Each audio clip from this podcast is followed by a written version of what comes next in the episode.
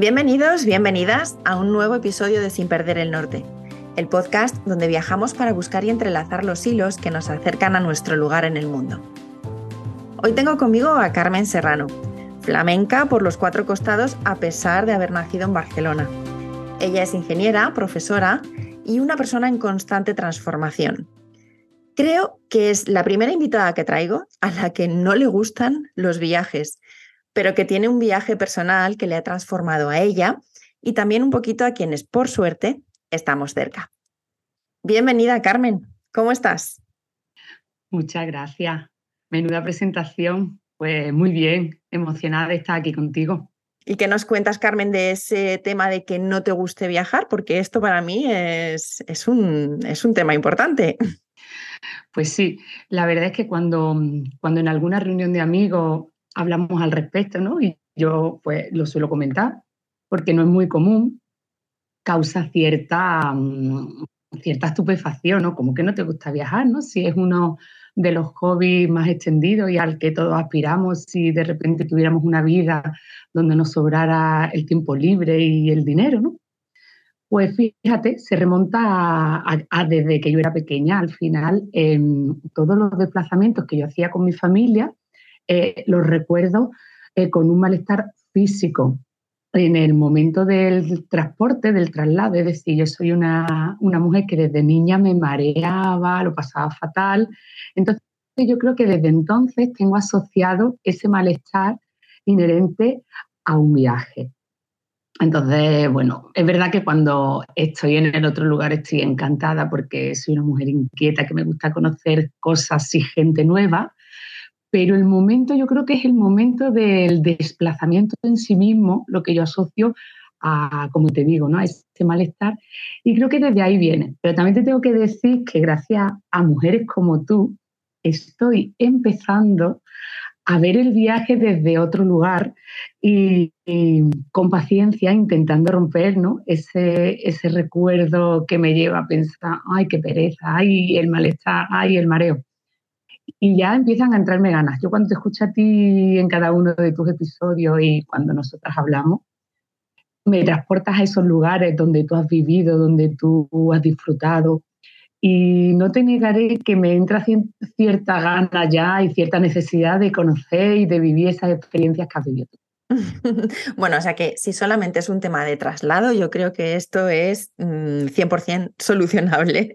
No hay, no hay problema, entonces eh, lo, arreglamos rápido. Un par de biodraminas y, solucionado.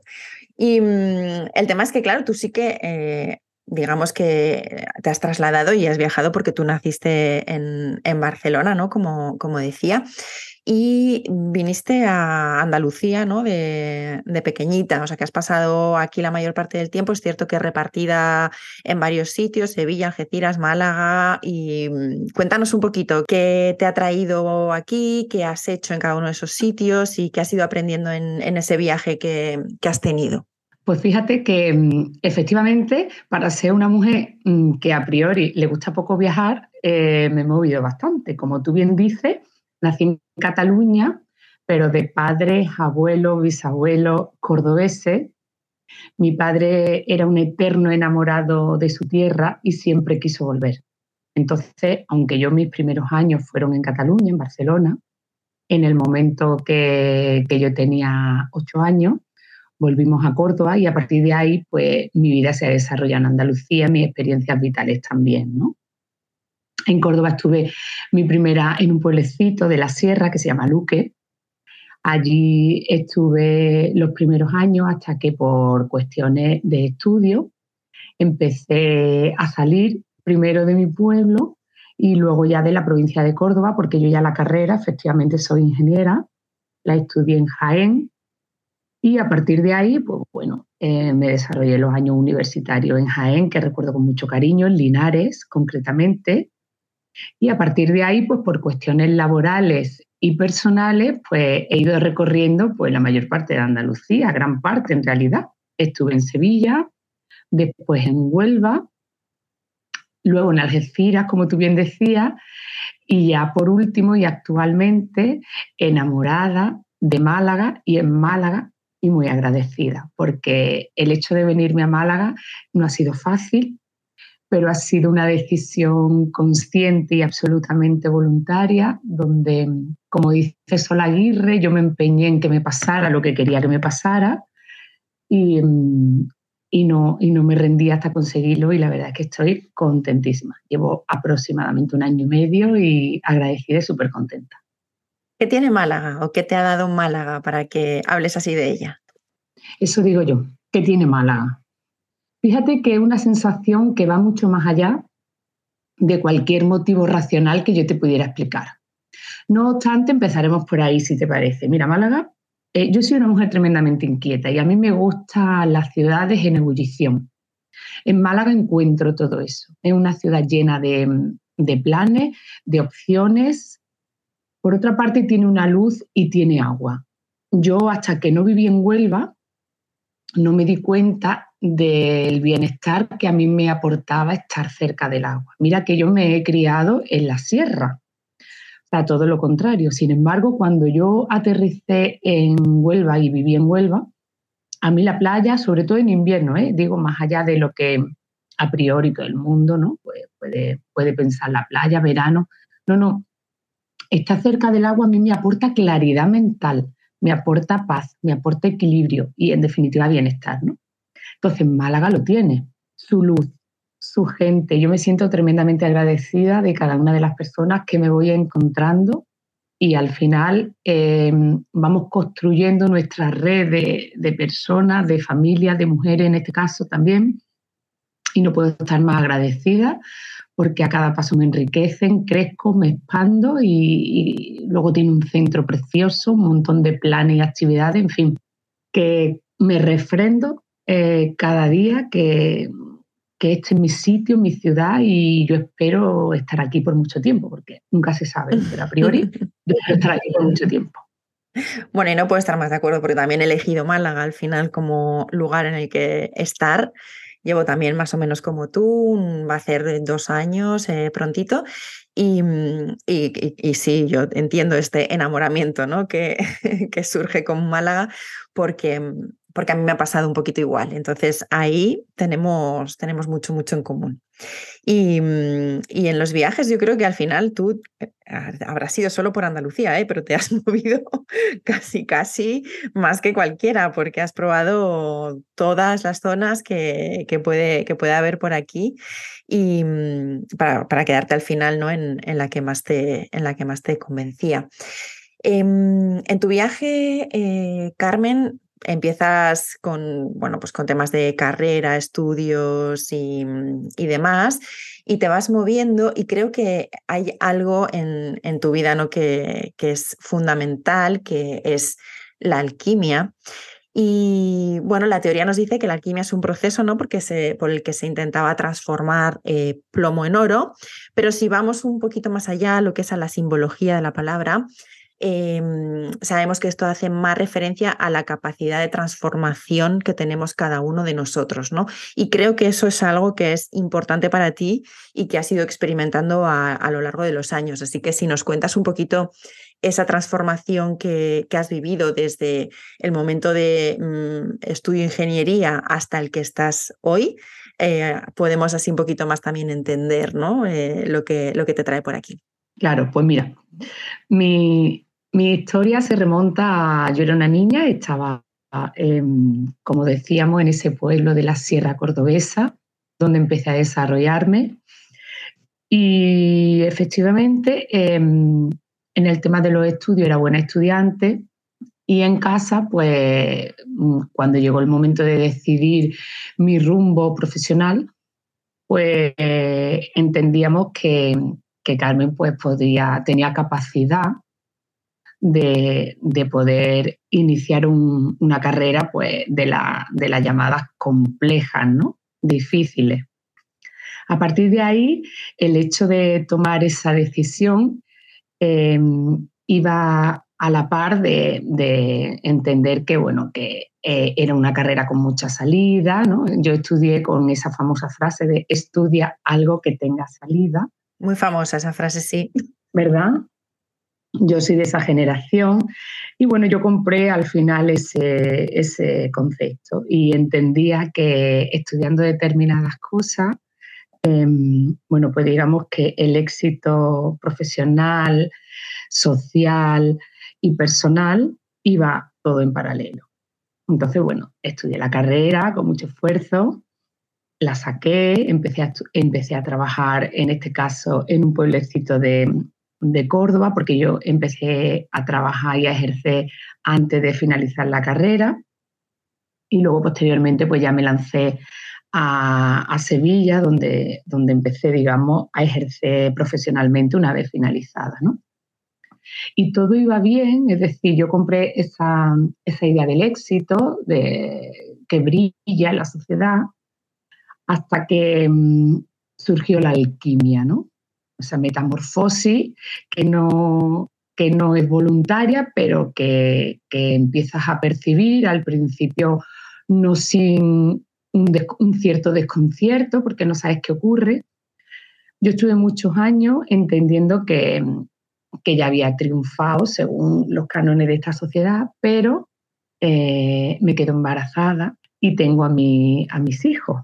Y a partir de ahí, pues yo descubrí que yo me había montado todos esos años atrás una vida que no encajaba con mi forma de maternar, que no era más que con conciencia y con presencia. Es que otra cosa a mí, y digo que esto es tremendamente personal, cada uno desde su enfoque tendrá una opinión, a mí es que otra cosa no me parecía asumir mi responsabilidad. Es decir, atender y maternar a mis hijos desde la distancia o subrogar a el cuidado a otra persona, pues no me parecía ser coherente ni responsable con esa decisión que yo había tomado de ser madre consciente. Sin embargo, la vida que yo me había construido profesional eh, y al final personal, porque giraba en torno a la profesional, el 90% de mi vida, por, decirte un porcentaje, giraba en torno a la profesional. Yo era la, una llamada del libro Workaholic, eh, pues no, no encajaba. Entonces, a partir de ahí, pues vino un momento, eh, vinieron momentos de, tremenda angustia, de no saber qué ocurría, de levantarte todos los días a las 6 de la mañana e ir tarde a todo de tener un agotamiento que acabó somatizándose en dolencia física y en perseguirte algo que, me atormentaba día a día, que era la culpa, ¿no? Porque yo sentía que todo lo hacía mal. Yo llega un momento que no estaba al 100% en mi trabajo, no estaba como quería con mi niño, entonces ahí empecé a ver que algo ocurría, que esa vida ya no encajaba conmigo y que a partir de ahí pues había que, empezar a comprender qué es lo que ocurría e, y empezar a construir de nuevo la vida donde efectivamente encajara en la mujer que me había convertido y en la vida que, que empezaba a tener, que era otra. ¿no?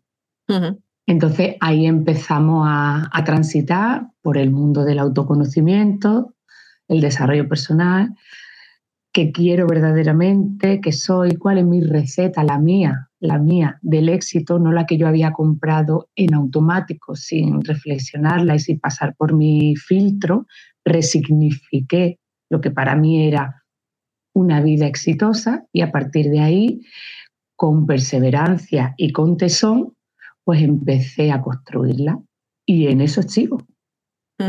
Así que fue como la maternidad, ¿no? Eh, lo que hace que se caiga ese ideal que tenías en, la cabeza, que es, por otra parte, el ideal que yo creo que a muchos y a muchas nos han eh, inculcado a lo largo de los años, que es el de eh, en, estudia una carrera que tenga salidas, encuentra un muy buen trabajo, cásate, familia, tal, ¿no? Es un poco como la película que, mm, que, hemos comprado todos y que luego al final, poco a poco, muchas veces eh, nos vamos dando cuenta de que, bueno, pues es una película en la que ya nosotros no somos los protagonistas, sino es alguien que dices, madre mía, pero ¿qué ha pasado? ¿no?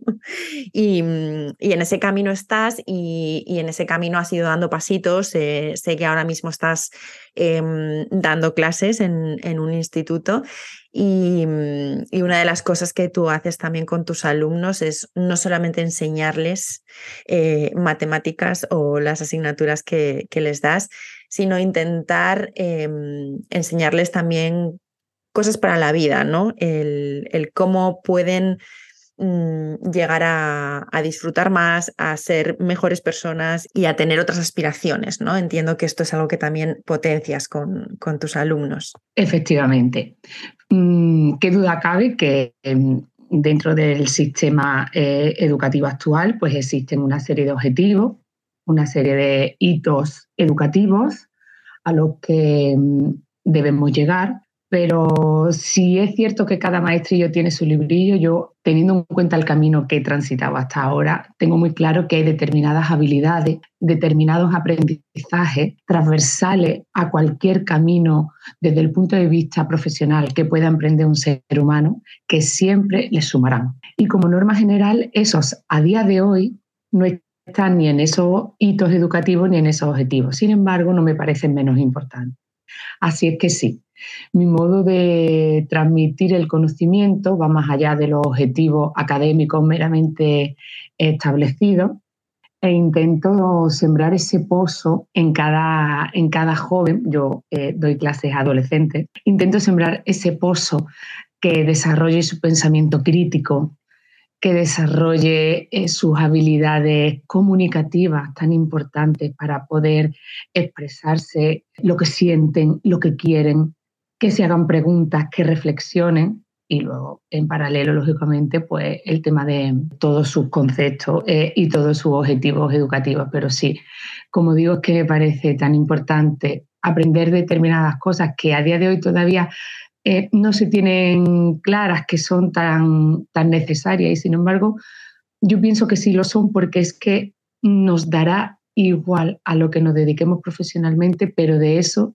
nunca nos arrepentiremos de entrenar, de aprender, de desarrollar.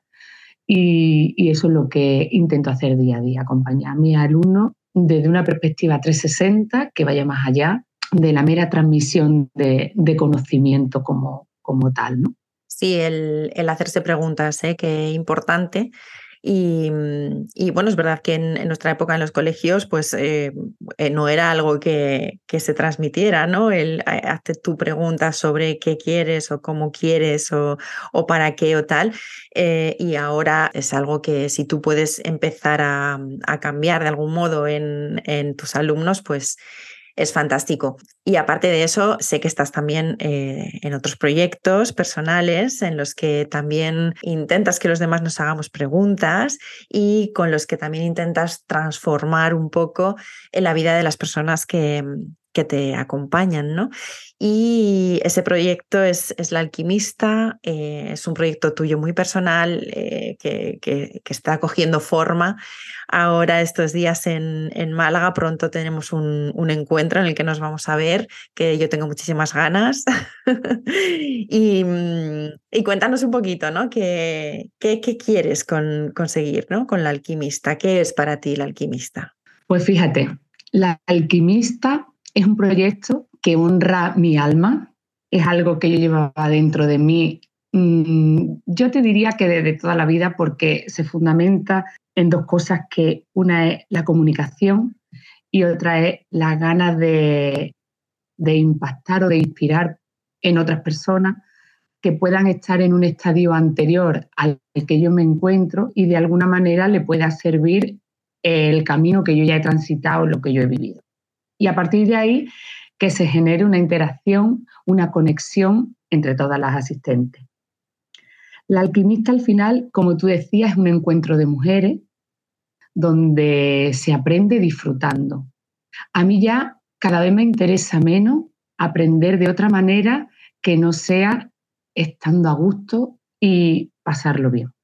Yo lo de la, la, como la letra con sangre entra, Mm, no, me, no me resuena en absoluto. De hecho, eh, lo que yo puedo decir al respecto de, de, mi, de mi camino, de mi ejemplo, todo lo que he aprendido fundamentalmente lo que no he olvidado, porque aprendes, aprende muchas cosas, pero con la misma facilidad se olvidan. Lo que yo he aprendido que no he olvidado, siempre lo aprendí desde el bienestar y en todo caso desde la perseverancia, pero no desde el esfuerzo, sacrificio, dolor y sufrimiento. En ese caso, ¿cuántas veces aprendemos y engullimos conocimiento tal cual lo vomitamos y al cabo de un tiempo no recordamos nada ni, ni nos permeó verdaderamente, ¿no? Entonces, al final, yo creé un espacio donde las mujeres puedan aprender cosas interesantes siendo placentero, siendo gustoso, disfrutando. Hablamos de temas muy diversos, siempre en un entorno bello y cuidado, porque yo creo que la belleza catapulta, facilita ese bienestar y al final concurren, la experiencia me dice que concurren mujeres inquietas, curiosas, con ganas de compartir, con ganas de inspirarse e inspirar. Y lo que te puedo decir es que los encuentros que, en los encuentros que llevamos se forma una energía preciosa, poderosísima, donde nadie entra igual que sale y donde hasta el día de hoy nadie se arrepiente de haberse atrevido. Entonces, me llena de orgullo, me llena de alegría que las mujeres puedan salir con un poquito de inspiración para que se vaya cada una configurando esa vida un poquito más gustosa de lo que tiene. Qué bueno. Yo no pude estar en el, en el anterior porque tenía un, viaje precisamente, pero, pero este no me lo pierdo. Este no me lo pierdo, ya estoy ahí anotadísima para el, viernes 1 de diciembre compartir con todas las que estemos allí, bueno, al final una tarde y una, y una noche de celebración, ¿no? Y de encuentro y de aprendizajes y gustosa, como decías, con, con, todo lo bello que seguro que, que, has organizado, porque conociéndote, pues no tengo duda de, de, que va a ser todo precioso. Así que ahí nos vemos el, el 1 de diciembre sin falta. Verás como sí. Carmen, ahora ya que hemos hablado un ratito, si te pregunto qué, qué es para ti viajar, ¿qué me dirías? Aparte de marearte, eso ya no, eso ya no nos cuenta.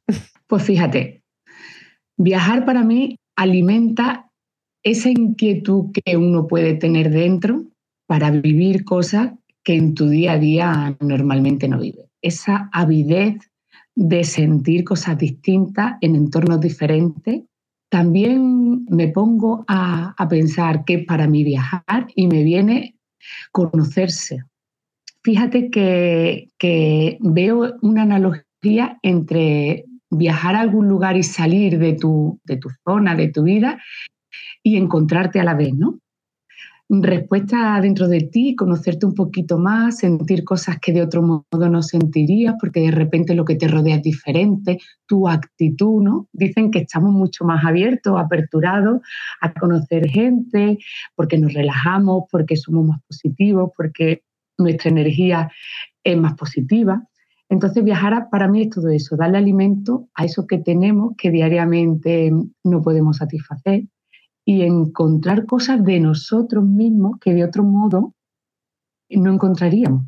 Sí, es, es, un poco, te has ido más por el, por el viaje interior, obviamente, porque está claro que los viajes exteriores no, todavía no te convencen tanto, eh, pero claro, es que el viaje interior es súper importante al final y, es una manera de viajar también. Y claro, decías que esto nos puede, nos puede ayudar a avanzar en, en nuestra vida, en nuestro desarrollo personal Em, ¿Qué le dirías o qué le podrías aconsejar a alguien que ahora mismo ¿no? Pues, em, no, no tiene muy, muy claro ese lugar al que dirigirse, que ha perdido un poquito ese norte. ¿Y cuál sería tu sugerencia en este caso para esas personas que andan un poco despistadas ahora mismo? Para contestarte a esa pregunta me retrotraigo a quién era yo y qué sentía yo cuando también me sentía perdida. Y si algo he aprendido en esos primeros estadios de transitar ese camino de autoconocimiento,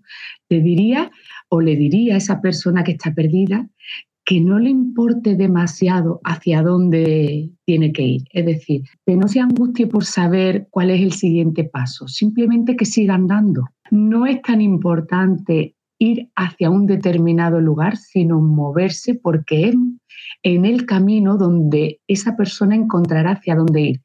pero desde lo estático, desde el bloqueo, desde el estancamiento, es difícil encontrarlo.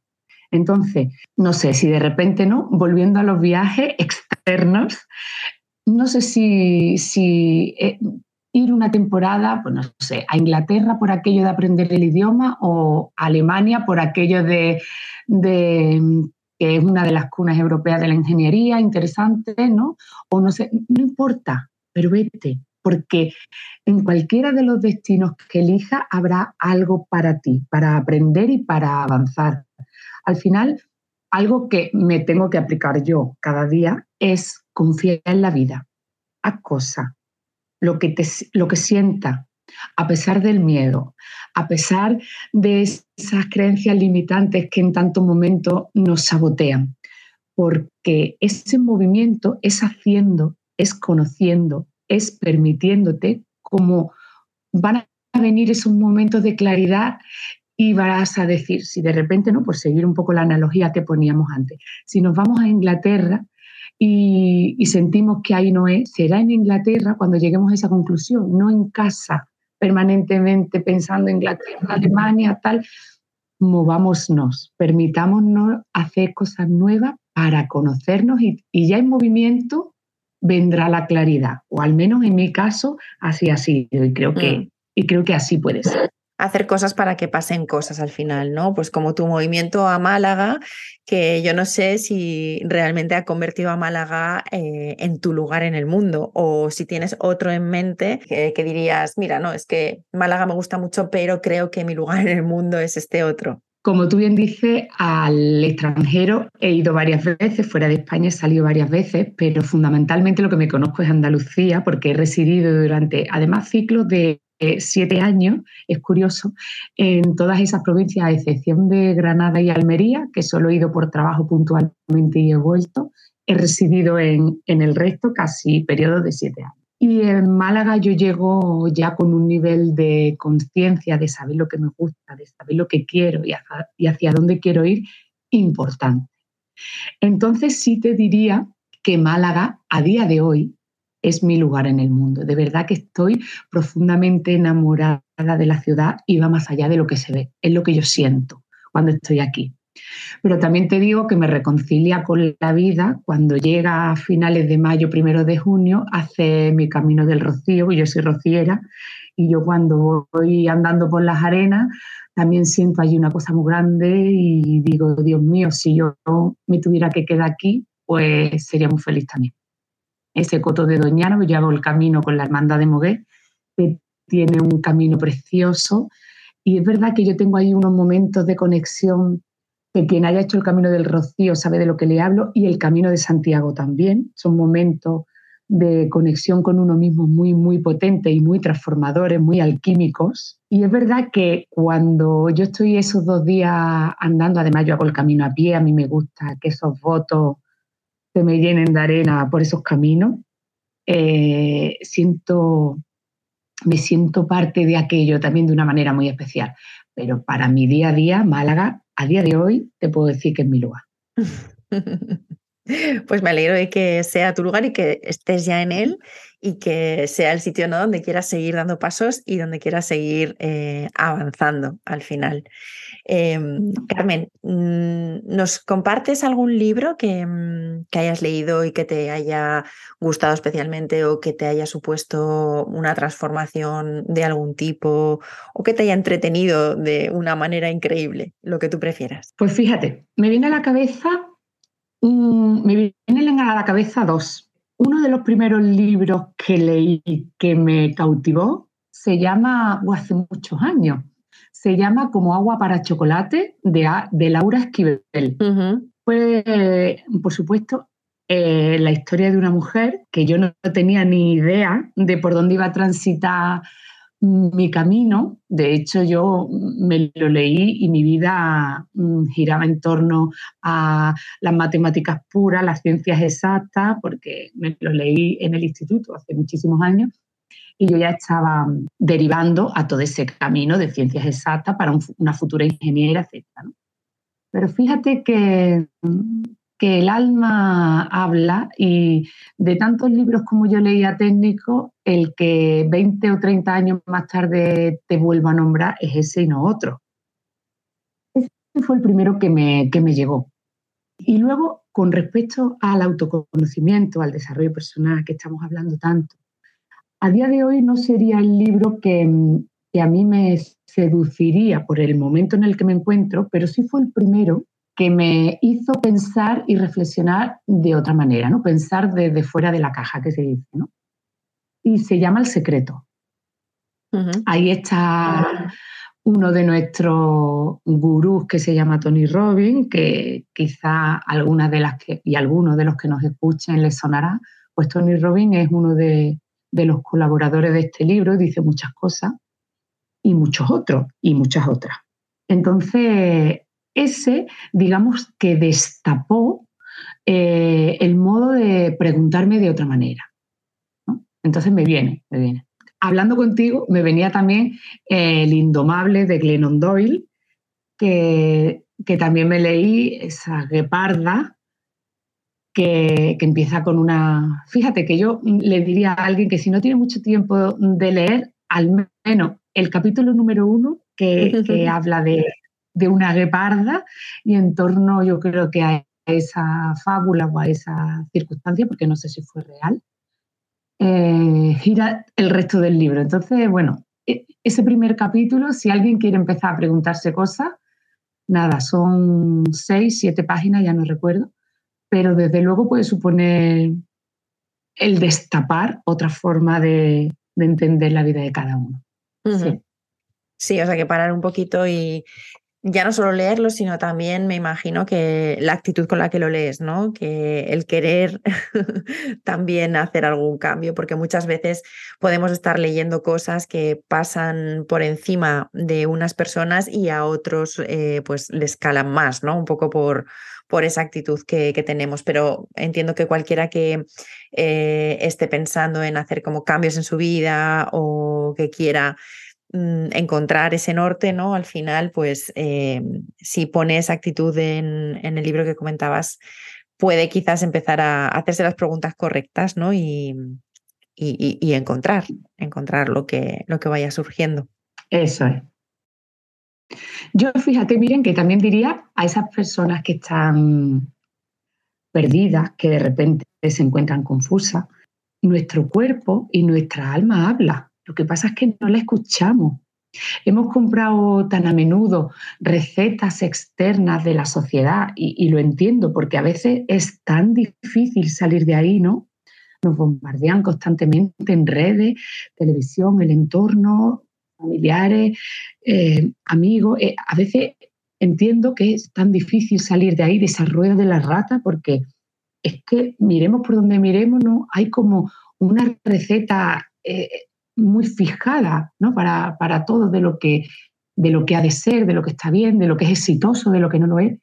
Sin embargo, si nos escuchamos y, intentamos, intentamos alejarnos de, de, eso que desde fuera nos viene, de todo ese ruido, verdaderamente es cuestión de, saber lo que nos dice nuestro cuerpo y nuestra, y nuestra alma, porque ahí está la respuesta. Es que yo cuando, cuando em, estaba tantas horas en el mundo de la ingeniería, eh, no atendiendo como yo quería, es que yo somatizaba, si es que yo tenía una amigdalitis crónica, es que yo tenía un dolor de espalda que no me podía poner derecha.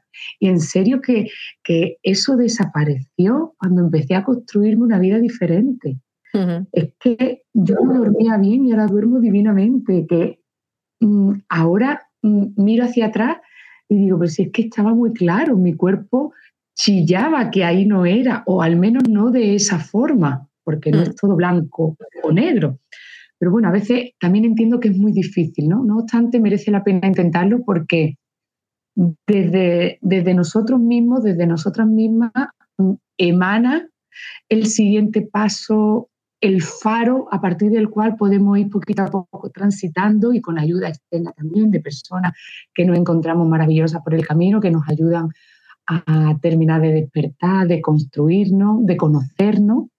Pero dentro de nosotros siempre hay una clave, ¿no? Entonces yo invito a esa gente, a estas personas a que se escuchen un poquito y hagan ese, ese tremendo acto revolucionario que es mirar para adentro e intentar apagar un poquito el ruido de fuera, ¿no? Mm. Y mm, eh, cuando has dicho el tema, ¿no? De que el cuerpo habla y que en tu caso, pues, eh, tuviste pues, estos temas, ¿no? De las amigdalitis, etcétera, pensaba que no solo habla mm, para decirte dónde no es, sino que también habla para decirte dónde es, porque eh, en tu caso yo sé que a ti te encanta bailar y que el cuerpo, eh, cuando tu cuerpo baila, ¿no? está especialmente feliz y contento, ¿no? ¿Es así? Absolutamente. Mira, se lo decía mm, a una amiga hace algún tiempo, no recuerdo un solo momento de profunda felicidad que no haya acabado bailando. O sea, los mejores momentos de mi vida, no sé, ¿no? Yo podría hacer una lista de 50, de 80. Pues en todos he acabado bailando. Es una cosa, yo bailo desde pequeña, ¿no? Yo, em, Isadora Duncan lo compartí hace poco en redes, ¿no? Decía algo con lo que no puedo estar más, de acuerdo, ¿no? Si pudiera explicarlo, no merece la pena bailarlo. Eh, yo bailo y, vuelo, mm, me expando, soy feliz, en ese momento no existe nada. Yo creo que bailo eh, es una de mis formas de meditar, porque mm, de repente mi mente se limpia de pensamientos, de, de energía y solo existe el baile, solo existe moverme. A mí me encanta el flamenco desde pequeña, mi padre, que en paz descanse, era cantao y él me, me abrió ese mundo de conocimiento del flamenco, además mm, cantejondo, mi padre era cantao de cantejondo, y yo me he criado con eso.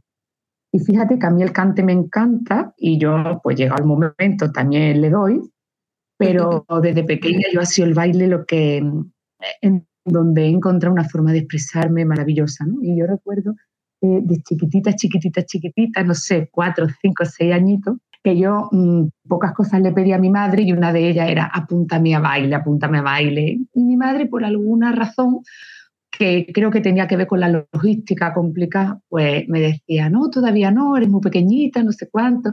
Y yo, mamá, apúntame, apúntame, ¿no? Entonces, como ella sabía que a mí me súper encantaba, pues sí que es verdad que íbamos a ver actuaciones, o mi padre cantaba en alguna peña, que luego siempre había baile, y yo me quedaba estaciada y subía al escenario, mi madre pues pasaba la mujer algunos momentos apurados porque ¿dónde está la niña? ¿Dónde está la niña? Pues la niña estaba en el tablao sin tener ni puñetera idea de lo que estaba haciendo. La niña arriba, bailando. Exactamente. Yo era como el torero que sale espontáneo, ¿no? Pues cuando mi madre se quería dar cuenta, y entonces en una ocasión uno de los profesores de la academia le dijo, señora, si es que usted puede hacer lo que quiera, usted la puede apuntar o no la puede apuntar, pero la niña va a bailar, la niña va a bailar, porque no ve usted que es que no se puede aguantar. Entonces ya mi madre sucumbió y recuerdo como, como uno de los regalos más maravillosos de mi vida cuando un verano, tras acabar el curso y todo lo que se suponía que era serio, obligatorio y adecuado para mí, me apuntó a a baile y yo pues estaba como loca. La verdad es que, era un rato de, como te he dicho, ¿no? de volar, donde esa, esa ilusión, esa alegría, subía a un escenario, a mí nunca me ha costado, era como un momento mágico para mí porque era pues, una forma de expresarme y de, y de disfrutar como de otro modo no lo conseguí. Así es que sí. Pues Carmen, con, con, esto vamos a ir cerrando la, la conversación desearte que bailes mucho, que sigas volando y que nos ayudes a los demás que estamos a tu lado a bailar contigo, porque puedes hacerlo. Muchísimas gracias a ti, a, todas esas mujeres que me encuentro en el camino, que me hacen más feliz, que me hacen expandirme, que me inspiran para ser mejor. Y solo espero que seguir bailando por la vida con mujeres y construirme paso a paso una vida cada vez más alineada con lo que verdaderamente uno quiere, porque al final de eso se trata. ¿no? Yo quiero ser vieja y que además siempre me imagino, no sé por qué, con el pelo muy largo y muy blanco. Y lo que quiero es mirar para atrás y sentirme contenta y satisfecha de haberme atrevido a todo lo que mi alma quería vivir. Y si a alguien podemos ayudar por el camino, pues eso que me llevo. Te mando un besito muy fuerte a ti, a todas y a todos los que nos están escuchando. Y, tienen una posibilidad de poner broche final a 2023 el día 1 a quien quiera, con el brazo y el corazón abierto los espero. Muchísimas gracias, Carmen. Nos vemos prontito. Un besito fuerte. Chao. Chao.